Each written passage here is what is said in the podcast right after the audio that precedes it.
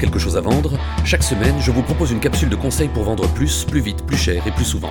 Je suis Michael Aguilar, dirigeant du cabinet Vendeur d'élite, auteur et conférencier professionnel en vente et motivation. Vous êtes prêts? C'est parti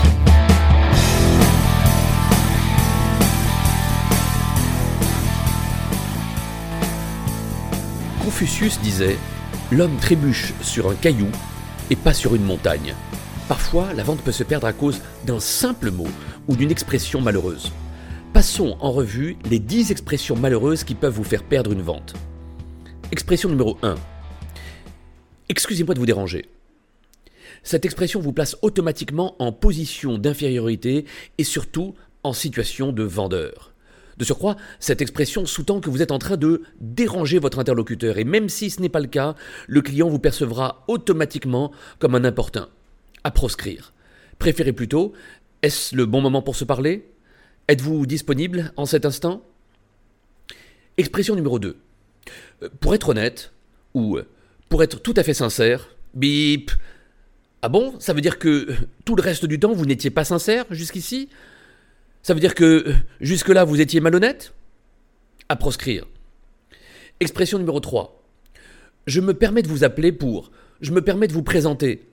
Si vous vous permettez, cela veut dire que vous n'avez pas eu d'autorisation et vous êtes aussitôt perçu comme quelqu'un d'intrusif.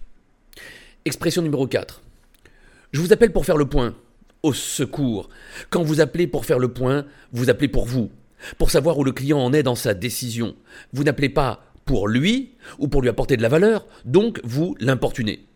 Appelez avec une véritable raison, une information importante pour lui, mais pas pour vous car vous passez immédiatement pour un vendeur. Et n'oubliez pas que personne n'a envie qu'on lui vende quoi que ce soit. 5. Contrat, bon de commande, signé. Ces trois mots rappellent que vous êtes dans une relation acheteur-vendeur et ces mots sont intimidants. Ils parlent d'engagement. L'engagement fait peur. Au contraire, dites plutôt Je vous propose de sceller notre accord en établissant les documents habituels. Ou encore Je vous propose de concrétiser tout ça en établissant les documents habituels. Concrétiser fait moins peur que signer, et le mot document fait moins peur que contrat. 6. Vendre. Nous vendons également tel produit. Les gens détestent qu'on leur vende alors qu'ils adorent acheter. Donc vous ne vendez pas, vous proposez, vous suggérez. 7. Faire une démo, faire une présentation, faire son speech. Encore une fois, cela vous positionne comme un vendeur. Remplacez ces mots par est-ce que vous souhaitez découvrir les bénéfices que vous pouvez tirer de notre solution? Est-ce que vous voulez voir comment notre produit peut vous faire gagner du temps? Comment on peut vous faire gagner de l'argent? 8. Objection.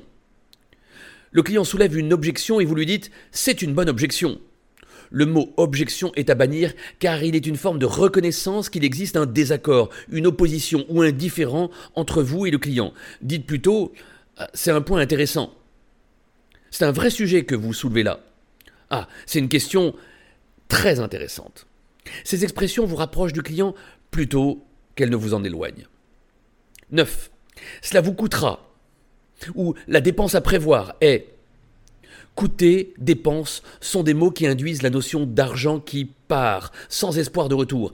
Préférez des expressions plus neutres ou plus positives telles que cela vous reviendra X euros ou encore l'investissement à prévoir est de Y euros. Qui dit investissement dit retour sur investissement. 10. Pas de problème, aucun problème, pas de souci.